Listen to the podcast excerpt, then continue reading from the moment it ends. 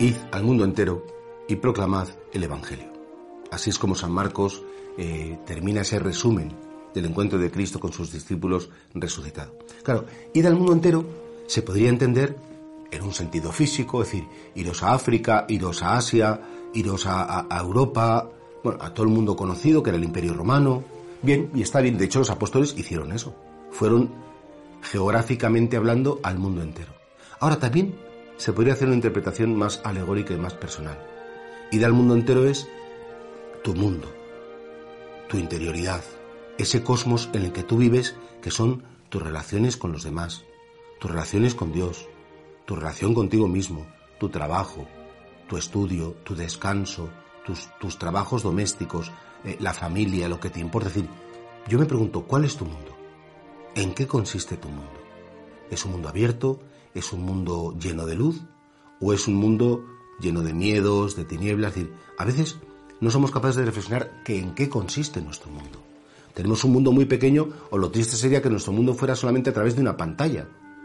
No, mi mundo efectivamente son mi modo de relacionarme con los demás. Pues ahí es donde quiere Jesús que llegue el anuncio de la resurrección. Lleva al mundo entero, a tu mundo interior, esta buena noticia esta fuerza de la resurrección mía. Y así la evangelización no es un proceso exterior.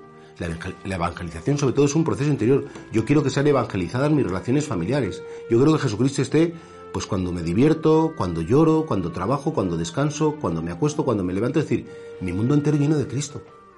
Y eso es labor de toda una vida. Eso no se hace de repente, y como deseo llenarme de Dios, a la ya me he llenado. Bueno, ojalá Podría pasar por un milagro sereno, pero lo normal es que tú día a día, momento a momento, te preguntes, ¿qué parte de mí hay que todavía no está evangelizada? Cuando me enfado, por ejemplo, es una señal de que todavía el Evangelio no ha llegado, que no tengo misericordia. Cuando hago pereza, pues a lo mejor es que valoro más cosas materiales que, el amor a Cristo en este modo concreto.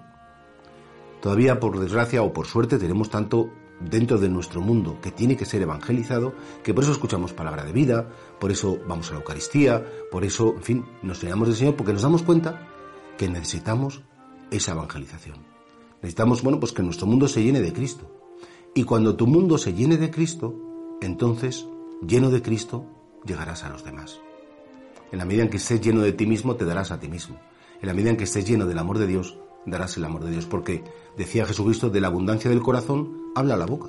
Y de lo que uno está lleno es verdad que después es lo que transmites. Por tanto, ese ir al mundo entero y proclamar el Evangelio, ¿por qué no entenderlo en un sentido interior? Y con una petición, Señor, llena todas las dimensiones de mi ser, acompáñame, ilumíname, y que tú estés en todo mi mundo siempre.